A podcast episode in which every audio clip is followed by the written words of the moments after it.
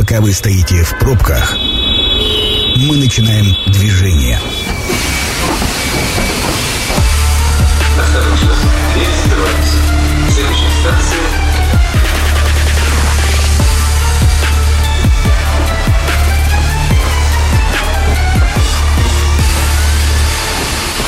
Метро. Главные темы Красноярска. Друзья, добрый вечер. Меня зовут Екатерина Кузьминых. А напротив меня Эльмира Ахмедова. Длинная будет должность. Заместитель главного врача по медицинской части по детству Красноярского краевого центра охраны материнства и детства и главный внештатный специалист-педиатр Минздрава Красноярского края. Эльмира, здравствуйте. Добрый вечер. Ну, соответственно, а, говорим мы сегодня про охрану материнства и детства. Это ключевая история. И будем, ну, по косточкам разбирать деятельность э, краевого центра. Давайте в целом, ну, вот такие общий вопрос о структуре, об основных направлениях деятельности, потому что мы уже за эфиром поспорили, ни в коем случае нельзя, уважаемые слушатели, перинатальным центром называть Краевой центр охраны материнства и детства, потому что это совсем неправильно. Ну, э, для начала хочется сказать, что наш центр является учреждением третьего уровня, потому что у нас вся система оказания медицинской помощи носит трехуровневый характер в регионе. Э, и начать, наверное, хочется с кадров, то есть, потому что наш центр очень большой, и в нашем учреждении работает порядка полутора тысяч человек, э, из них врачей порядка 300, среднего медицинского персонала около 600 человек и младшего медицинского персонала порядка 70 человек. В нашем центре оказывается медицинская медицинская помощь по основным следующим э, профилям оказания медицинской помощи. Это акушерство и гинекология, неонатология, педиатрия, детская хирургия, неврология и медицинская реабилитация детей-инвалидов. А теперь давайте переведем все это на понятный русский язык обычному люди, человеку, который что такое неонатология забыл с тех пор, как э, через неделю после родов выписался из роддома. То есть э, сопровождение беременностей, родов вспоможения э, и дальше все, что касается, я так понимаю, сопровождения детей до 18 лет, правильно? Да, да. Но при этом неонатология – это тот период, когда с момента рождения и до 28 суток жизни жизни считается неонатальным периодом, и в этот момент э, такого ребенка в условиях нашего центра наблюдают врачи-неонатологи. После 28 суток он уже переходит к врачам-педиатрам, и до 18 лет он наблюдается у врачей-педиатров, либо узких профильных детских специалистов. А расскажите про э, медицинскую реабилитацию. Для меня было, честно, новостью о том, что существует отдельный корпус, который занимается медицинской реабилитацией. Да, медицинская реабилитация у нас представлена и э, стационаром, и дневным стационаром, и амбулаторной помощью, а, как в корпусе детской краевой больницы, там у нас располагается Центр реабилитации детей-инвалидов, где а, жители города Красноярска получают помощь в условиях дневного стационара, либо амбулаторно приходят и уходят. И также за пределами медицинского городка а, в нашу структуру нашего учреждения входит психоневрологическое отделение. Оно вынесено, да, территориально, находится в микрорайоне Удачно. Там, оказывается, медицинская медицинская помощь по реабилитации детям-инвалидам в стационаре. То есть они при, при, приезжают, госпитализируются и стационарно э, обследуются, э, получают медицинскую реабилитацию. Это, как правило, э, жители Красноярского края э, с районов и тяжелые пациенты, которым достаточно тяжело да, передвигаться, тут каждый день приезжать к нам в условиях дневного стационара в силу тяжести основного заболевания. Это э, попасть туда можно только по направлению или есть какие-то альтернативные способы? Может быть, есть отделение платных услуг? У нас есть отделение платных услуг, но на предмет план, платной госпитализации мы его, э, ну, у нас это не реализовано. По платным услугам с позиции стационарной помощи это только сервисные палаты. Угу. Вот. А медицинская помощь оказывается по направлению. А, ваш участковый педиатр вместе с завполиклиникой отправляет э, к нам запрос, либо связывается с заведующим отделением а, и согласовывает дату госпитализации, либо консультацию в условиях поликлиники, у нас их тоже несколько. И в назначенное время, назначенную дату приезжает либо на консультативный осмотр, либо на стационарное лечение. Ну, а, Центр охраны материнства и детства, когда он только появился, а, вот сформировался в такое очень большое направление по детству, а, там, ну, э, это была совершенно уникальная история, которой раньше в крае не было. Мы не оказывали помощь э, таким младенцам с очень сложными патологиями. Но какое все-таки сейчас из направлений самое сложное с точки зрения организации работы и самое уникальное по той помощи, которую мы оказываем пациентам? Ну, честно сказать, что-то выделить вот э, на первое место достаточно сложно, потому что и акушерско-гинекологические проблемы, и проблемы детской хирургии, и медицинской реабилитации. То есть всегда, э, поскольку у нас самые тяжелые пациенты со всего региона, и порой к нам приезжают пациенты из других соседних регионов, потому что, к сожалению, в их э, регионах эта помощь не оказывается, либо оказывается не на том уровне, как, как у нас.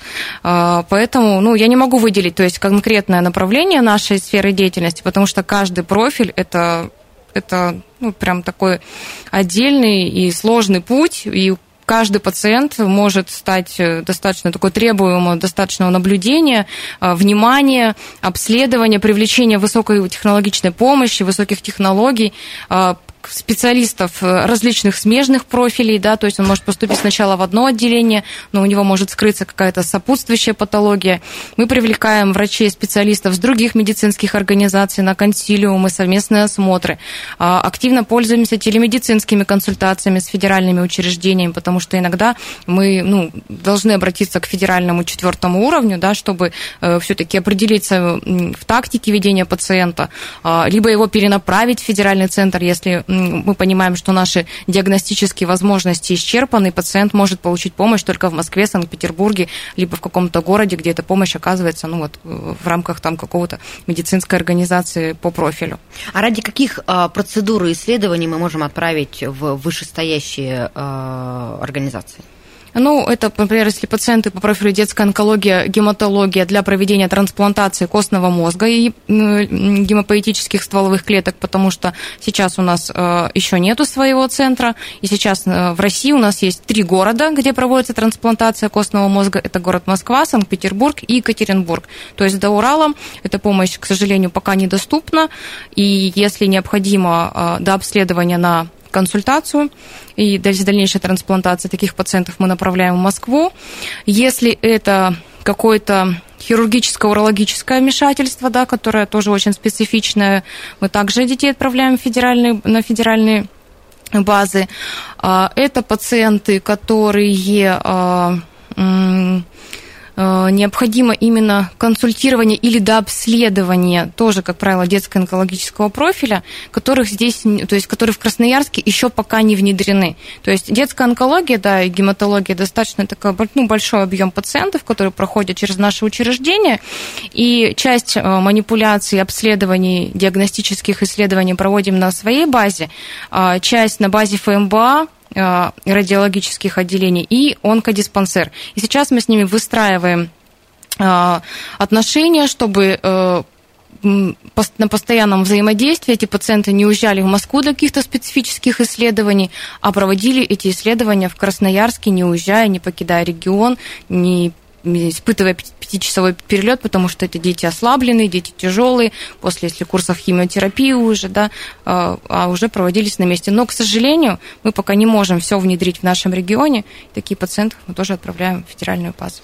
Ну, а, честно говоря, я про отделение трансплантации костного мозга хотела чуть позже поговорить, но раз мы так близко уже подошли к а, онкогематологии, то, наверное, сейчас самое время эм, на мой взгляд, это вообще, ну, как бы грандиозная история, которую удалось добиться, и, пожалуй, ну, э, сопоставима по значимости с, э, вообще с появлением перинатального центра и Центра охраны материнства и детства. Расскажите, на каком этапе сейчас э, отделение это будет? Как это структурно, да, это, это отделение трансплантации костного мозга, представленное пятью палатами для пребывания родителей, законных представителей и пациента, и две палаты реанимации интенсивной терапии, в случае, если такой пациент будет э, ухудшаться, мы его не будем переводить в общую детскую реанимацию, а есть две реанимационные палаты, чтобы они в наблюдались именно в том отделении, чтобы минимизировать риск э, лишнее передвижение, это риск инфицирования, наслоения вторичных инфекций, осложнения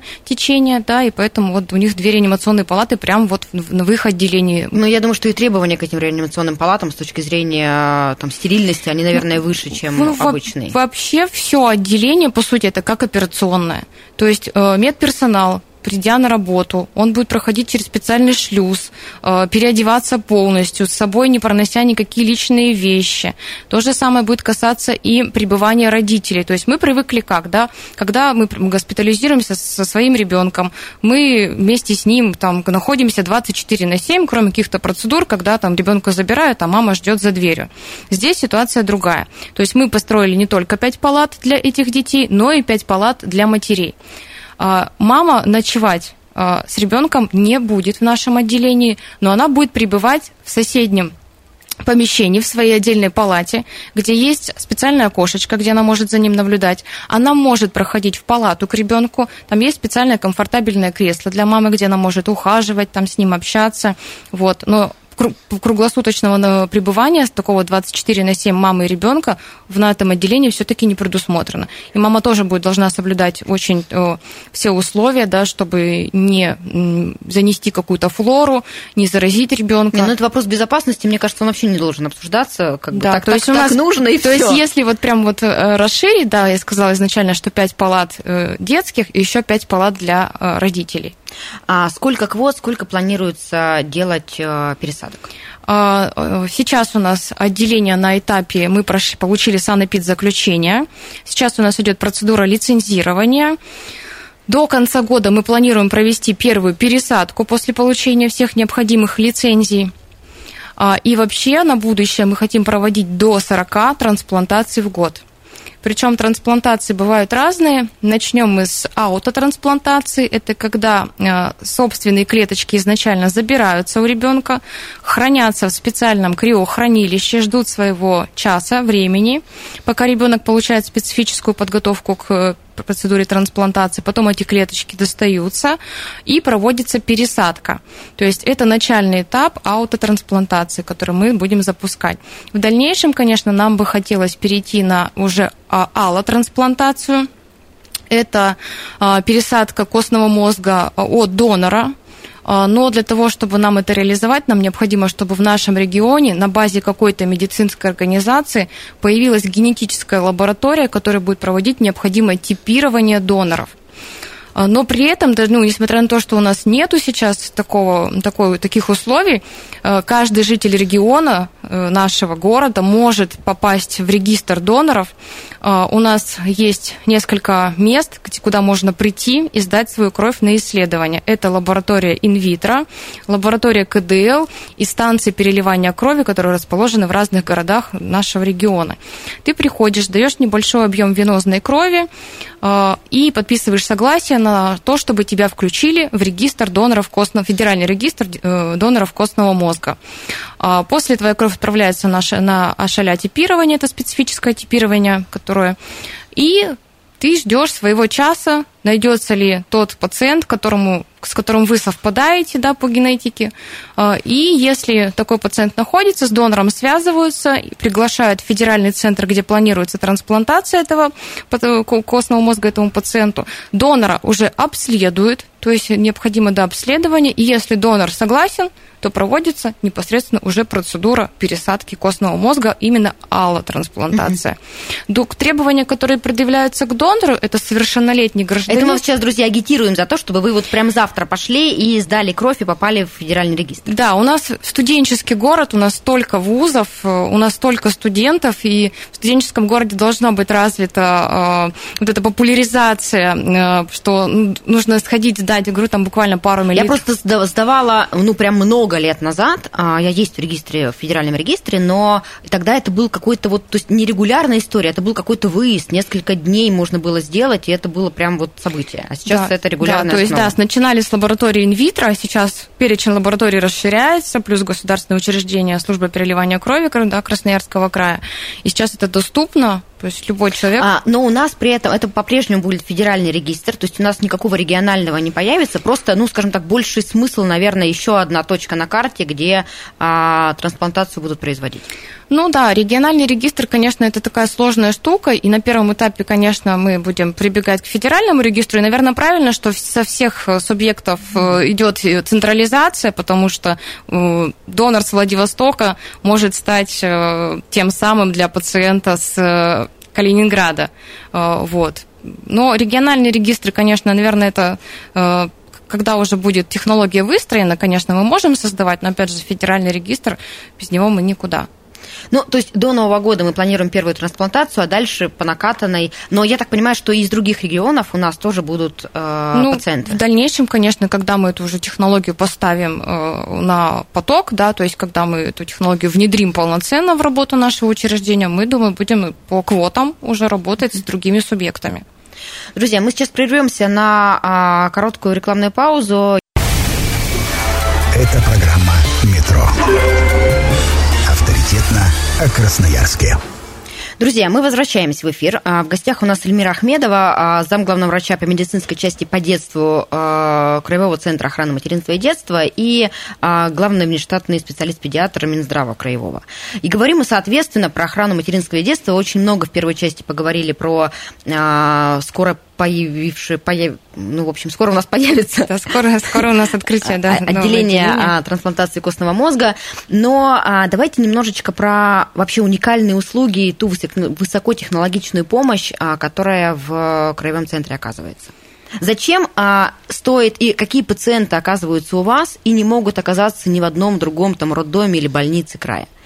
Ну, э, у нас это самые сложные и тяжелые пациенты нашего региона. Неважно, это с Норильска или с э, Емельянова. Э, Также, как я уже говорила, иногда из других близлежащих субъектов, как Республика Тыва, Хакасия. Это беременные высокой группы риска. Все беременные высокой группы риска родоразреша- родоразрешаются в определенные сроки только в нашем центре. Ну, я так понимаю, что а, группа риска и для матери, то есть какие-то патологии есть и для младенца. Ну, для высокая плода. группа риск, риска определяется по женщине, то есть ее акушерский генеал- э, гинекологический анамнез. Но и, конечно, дальше смотрятся, при- если пренатально э, выявлены, то есть еще когда ребенок в утробе, какие-то проблемы у него, которые ре- разрешаются уже после родов э, только у нас, такая женщина тоже рожает у нас. А, Врожденные пороки развития новорожденных детей, тоже причем не только наш, наш регион, но и другие субъекты. Детская онкология и гематология. А, Это детская эндокринология, потому что только в нашем учреждении устанавливается помповая инсулинотерапия. То есть, когда у, у ребенка возникает сахарный диабет первого типа, он на пожизненном введении инсулина, который он должен вводить на каждый прием пищи, на перекусы, и там планово вечером один раз инсулин длительного действия. Сейчас есть новая технология, это установка инсулиновой помпы, куда заправляется инсулин, э, он настраивается, и не нужно каждый раз колоть ребенка, а инсулина, помповая инсулинотерапия, которая установлена в организм, то есть на живот э, там ребенка, да, встроена, не нужно каждый раз делать подколки в живот, а помпа сама подает необходимое количество инсулина, которое для этого ребенка на его вес, на его возраст э, требуется, и тем самым это ну, улучшает качество жизни, что не нужно бегать со шприц-ручками и постоянно тебя там либо ребенка колоть. А это нововведение для диабетиков первого типа, или это только касается младенцев, кому э, установлено? Потому что я Нет. как бы ну, не слышала вообще впервые слышу Нет, о том, это- что такая практика существует. Это речь уже не о младенцах, это уже о более старших детей, причем как бы это дети, которые уже имеют стаж заболевания там полгода, год, которых, в принципе, мы нормализовали сахар да, в крови, то есть чтобы он не прыгал, чтобы он был стабильным.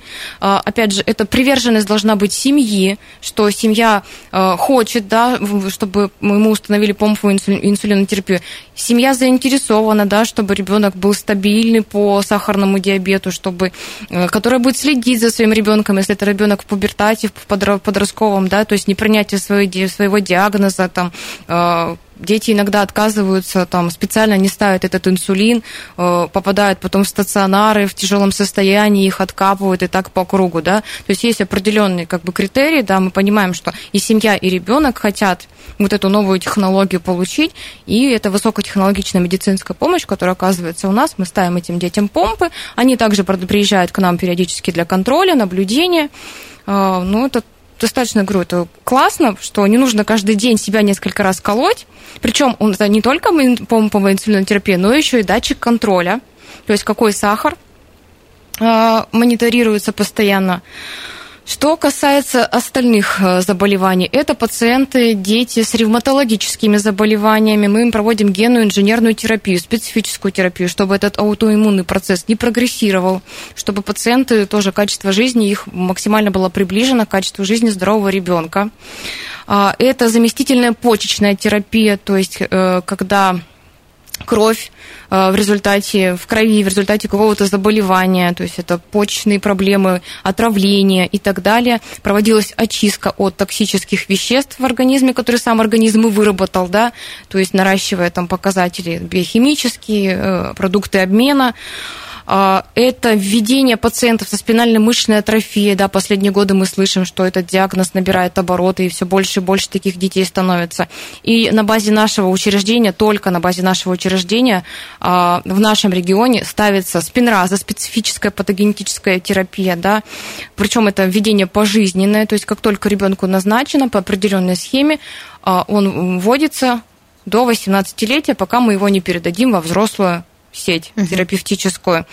Также другие редкие заболевания, их называют орфанные, то есть неврологические, либо эндокрин... Э, обмена, генетические вещи, то есть которые относятся к редким заболеваниям, они также только наблюдаются у нас.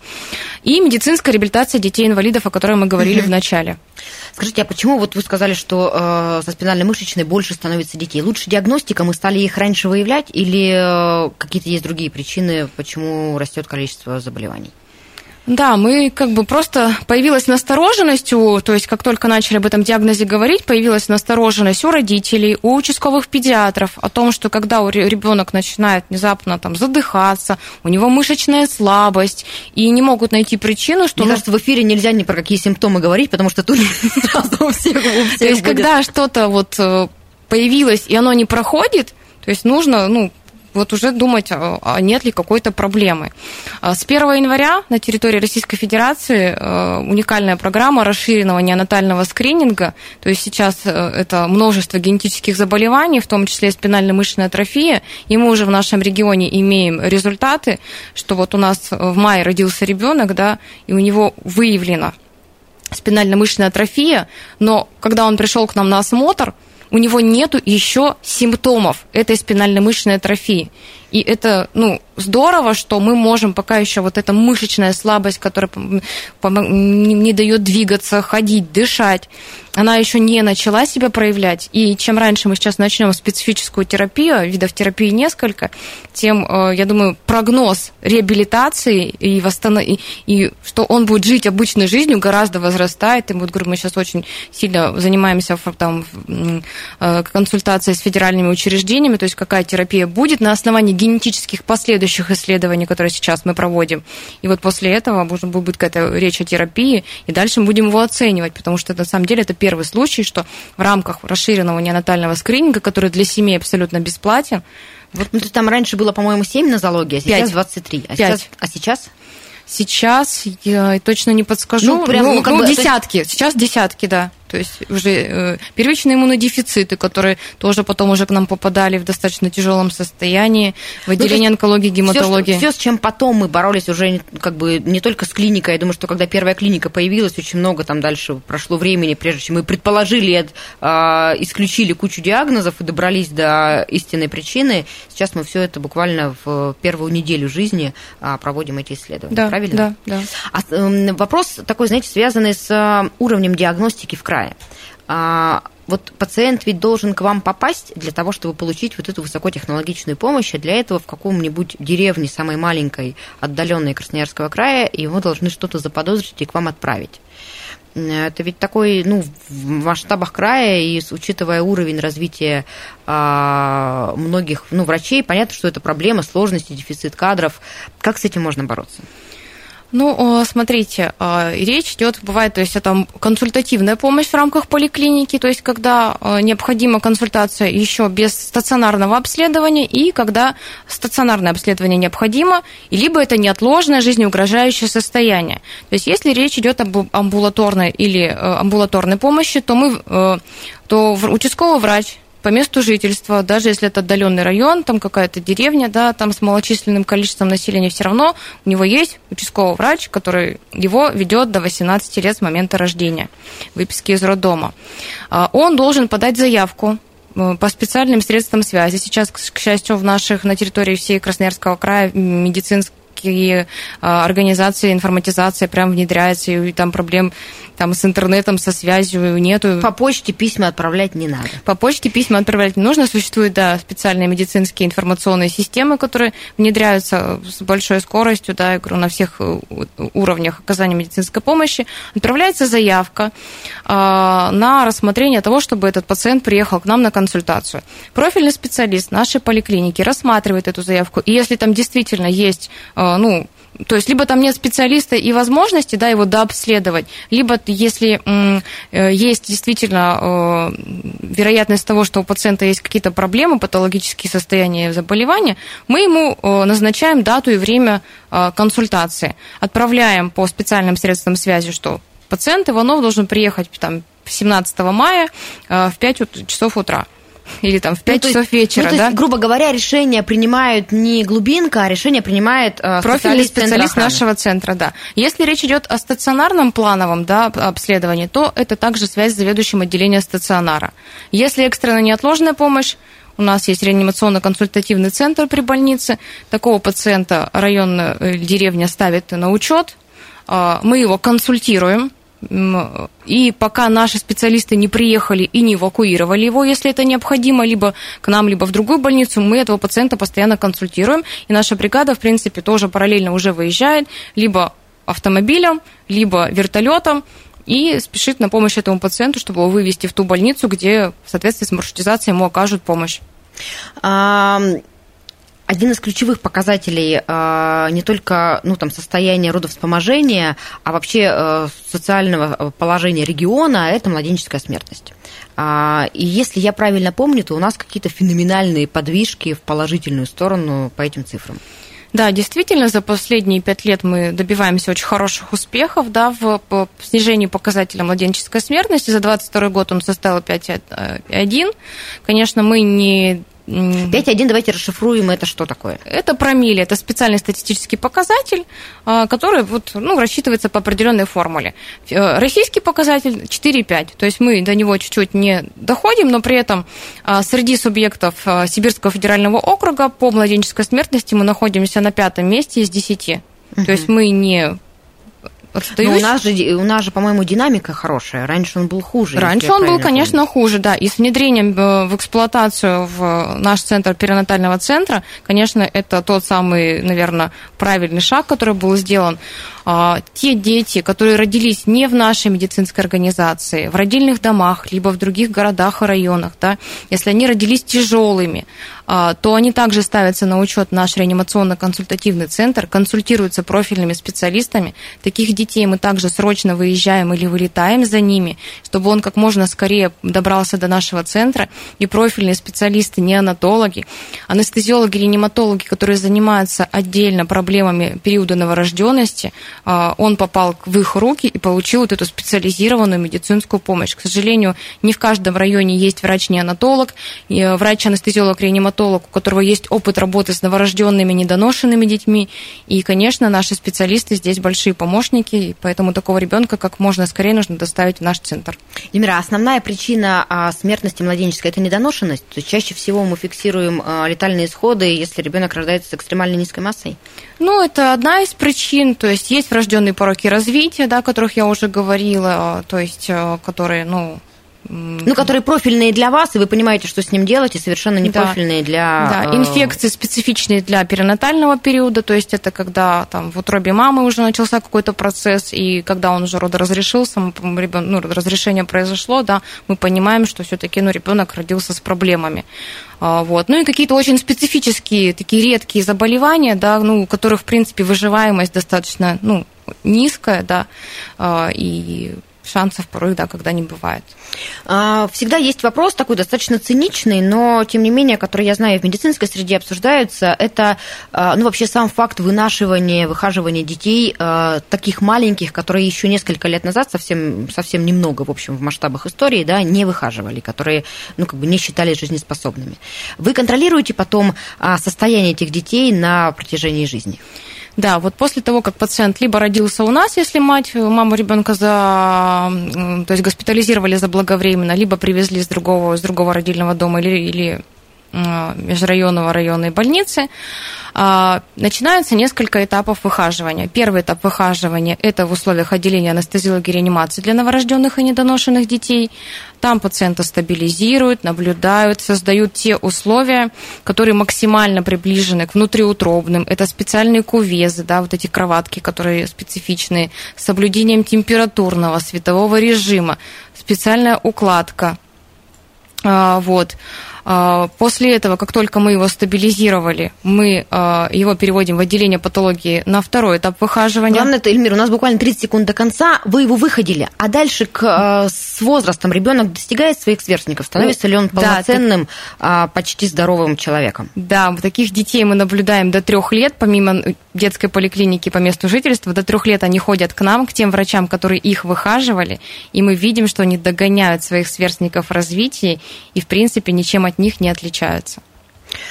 Друзья, в гостях у нас была Эльвира э, Ахмедова, э, зам главного врача по медицинской части по детству э, Краевого центра охраны материнства и детства. Я поздравляю вас с э, Днем медика. Всегда желаю врачам, чтобы у вас было как можно меньше работы, но спасибо вам большое, что вы есть.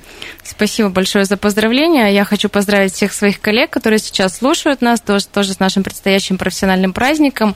Желаю, чтобы работа была в радость, и э, вы не выгорали на этой работе, работе, потому что, ну, работа с пациентами, уж тем более работа с детьми, если говорить о педиатрии, наверное, это самое, наверное, ну, святое и то благородное, ради чего мы закончили медицинский университет и продолжаем свой путь каждый день, приходя на работу. Спасибо вам большое. Друзья, программа «Метро» будет опубликована на сайте 128.fm. Станция конечная. Поезд дальше не идет. Просьба освободить вагоны.